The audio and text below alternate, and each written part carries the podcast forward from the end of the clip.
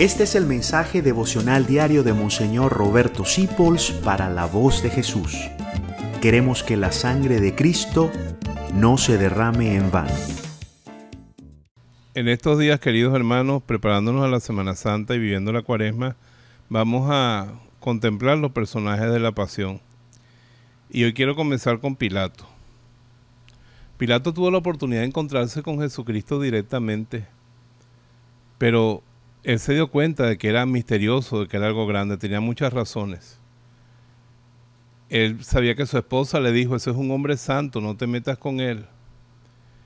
Y veía que lo estaban entregando por envidia y él pudo ver en Jesús la justicia, la veracidad de sus palabras, que no era ningún insurrecto militar ni quería ocupar el lugar del César, y que no había ninguna razón, él mismo lo dice, yo no veo razones para matarlo, no encuentro ningún delito en este hombre pero se dejó vencer por la opinión, por el temor humano, por sus intereses.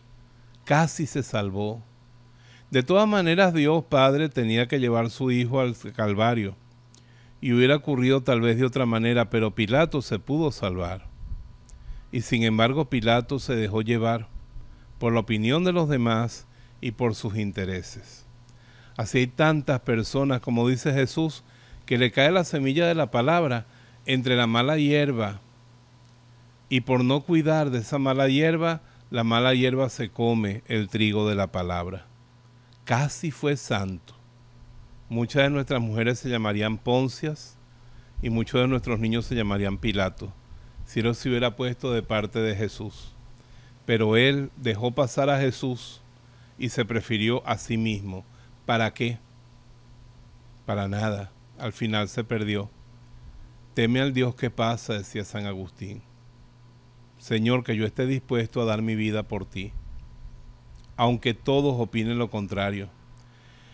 Y aunque vaya en contra de mis intereses, primero tú, Jesús, que yo al contemplarte a ti, escuchar tu voz y mirar tu rostro me entregue. Y pensar que Pilato no solamente abandonó a Jesús a la muerte, sino que lo hizo azotar, lo hizo golpear y no reprendió a sus soldados por coronarlo de espina.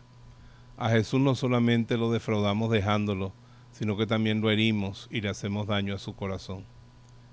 Que no seamos como Pilato, Señor, que seamos fieles discípulos tuyos. Dios los bendiga en el nombre del Padre, del Hijo y del Espíritu Santo. Amén.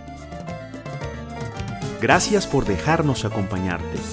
Descubre más acerca de la voz de Jesús visitando www.lavozdejesús.org.be Dios te bendiga rica y abundantemente.